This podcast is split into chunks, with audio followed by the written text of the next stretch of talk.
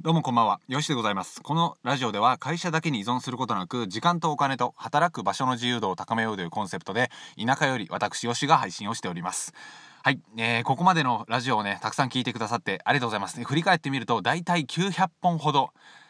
上げてきました。7月から始めたんですが、ヒマラヤラジオというところと、スタンド FM というところで、だいたい合計で900本ぐらい。で、あと1000まで100本ぐらいっていうようなところまで来ました。ま、ちょっとね、重複しているコンテンツがあるので、950本ぐらいラジオは上がってるんですけど、厳密には多分900本ぐらいかなとあと100本ぐらいかなと思いますで本当にねあのたくさんの方に聞いていただいて僕は人生をラジオに変えられたと言っても 過言ではないぐらいでございましてえー、まあ喋るっていう風なことをね是非やってみてほしいわけなんですがまあねいきなり始めるっていうのはとても難しいと思いますので最初は Twitter であったりテキスト文字ですね。文字のあたりから始めてみるのがいいかなと思います。で何書くねんと 何書くんだよっていうような感じだと思うんですけどおすすめとしては僕は過去の自分に向かって、えーサラリーマン当時のヨッシですよね。もうねひどかった。本当にひどかった社畜の4時半起き。そしてもうヘロヘロで社員寮の下のね新聞紙を取りに行ってもう寝ぼけ寝ぼけ でももう寝ぼけも言えないですけど寝ぼけ眼で見ていた日経新聞日経新聞。そしてそれを6時ぐらいの電車に乗って読みながら6時半前に出社と大手金融機関だったんですがそして一生訪問営業し続けてで帰ってきたと思ったら電話営業してうんと飲み会強制的に連れて行かれて23時に帰宅と。で4時半に起きてるのでもう23時半とか11時半とかですけどもうヘロヘロなんですよ。でもうねもう気が飛ぶように寝てでまた4時半に謎のベルが鳴って社員寮で叩き起こされるみたいな。それを月火水木金続けて土日は一生寝ていると。ウイ入れか寝ているか。という風な感じだったわけなんですよね。でその当時の自分に向かって最初はブログを書いたり本当にねそんな状況を続けてたら本当にまずいぞというふうなことを書いたりツイッターで教えてあげたりっていうふうな感じのことを始めたわけなんですよね。もちろん誰も読まなかったですし僕しか見てないので自分でね自分を傷つけるみたいな自分で自分に対してひどく言うみたいな あの究極のド M プレイをやっていたわけなんですが、まあ、そこから始まって少しずつ見てくださる方が増えてで徐々に喋れるかなという段階で YouTube が始まってまあラジオもねその当時あればよかったんですけどなかったので YouTube をしていたという風な感じです。でこれはね自分が勉強してきたことが一番身につく時っていうふうなのはまさにアウトプットした時なんですよ。で勉強してもなかなか結果が出なかったり身につかない。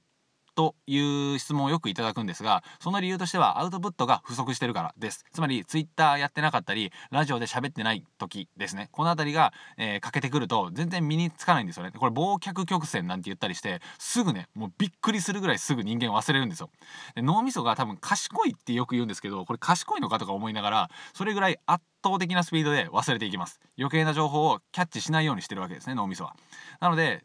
人に喋る、えーラジオに喋る。ツイッターで文章として残すとかっていうふうなことをしないと全然覚えられないんですよ。で僕も副業よしが始めた時は9年ぐらい前だったんですがそれもねずっとブログに書いてアウトプットするようにしていました。勉強したことはアウトプット。転売とかアフィリエイトとかライティングとかえこういったことをやっていたんですがそれを全部アウトプットしていたというふうな感じなんですね。でそれがしてそれをしていくことによってどんどん身についてくるし自分が勉強したことが頭にね染み込んでいくわけなので是非ねこのアウトプットする場所もちろんねあのツイッターとかラジオじゃなくてもいいと思いますでもこれはねデジタルコンテンツ、まあ、つまりインターネット上に残っていくわけですよねこのラジオも一回撮ればそれがまた一つ残っていってそしてまた一本取ればそれがまた一つ残っていくと。っていうような感じで自動販売機なる資産になっていくんですよ。だからこそ僕はインターネット上でアウトプットして残しておくのがめちゃめちゃいいというふうなことをお伝えしているというふうな感じです。でこれがね結構レバレッジかかってくるので僕もメルマガとか YouTube とかブログとかあとはラジオっていうようなところに、えー行動の幅を広げていったわけなんですがどこかしらで何かしらのコンテンツが見られていると。そしてメルマガを読んでくださる人が増えてラジオを収録している時にもメルマガ読者さんが増えてで感想が届いてそして商品が売れていくみたいな状態になっていくんですよね。でサラリーマンとかやっぱりお忙しい方とても多いと思いますしおいお忙しいかもしれないんですよ。ねあのそうなってくると自分の肉体労働だけでは詰まっていくんですよね行動が。うんあの時間が限られてるからだからこそこのアウトプットする場所にもなるしインターネットを使っていくことによってそれが資産となってあなたが何をしていようが働き続けるような状況これをぜひね作ってみてほしいんですよ、えー僕はそれを全力で解説して9年目を迎えておりますのでよかったらブログであったりメルマガであったりそういったところを見てほしいなと思います、えーそしてなんですがこのラジオも冒頭の部分でお伝えしましたが約900本。そして1本が56分、えー、56分 56分ですね。56分なので、まあ、6分と仮定すると 900×6 なので5400分。ってなると、えー、ななんだ、えー、60で割るのでえー、っと540割る6なので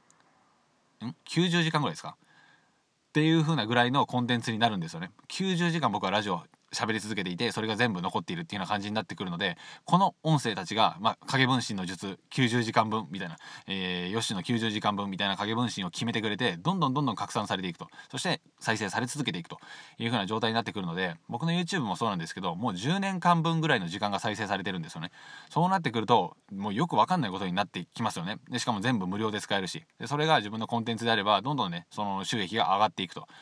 無料で使えて収益が上がっていく。その一歩としてはまず Twitter やラジオこの辺りを始めていただいてかつそれで何発信するんだよと、えー、よしさんそれ何発信すりゃいいんだよ。っていうような感じになると思うので過去の自分をつく救ってあげるような文章を自分でまず作ってみる。っていうのが非常に誰でもやりやすくておすすめな方法ではないかなと思います。もちろんねその後いろんな発見があると思うのでそれが全てというわけではないんですがまず一歩目としてはめちゃめちゃ大きいんじゃないかなと思います。で実際その僕の発信を聞いてくださった方が、えー、ラジオであったり Twitter であったりあとは Kindle 本を出版されたり。まあね収益の方はまだそれは月20万円とかそういったところではないんですけど月数万円のところを突破されていったりしているので本当に本当におすすめな方法かなと思います。でその中でねあのその中でやりがいであったり自分がやりたいことご自身が追いかけていきたいことっていうのを見つけていくのが僕は大切だと思うのでまずはね入りとしては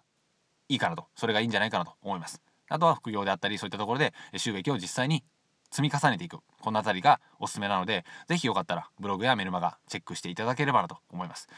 えー、なかなかのペースでねここまで振り返ってみると私よしは音声を上げてこさせていただいたなと思うんですがそれも聞いてくださった方のおかげでございます。あなた様のおかげでございます。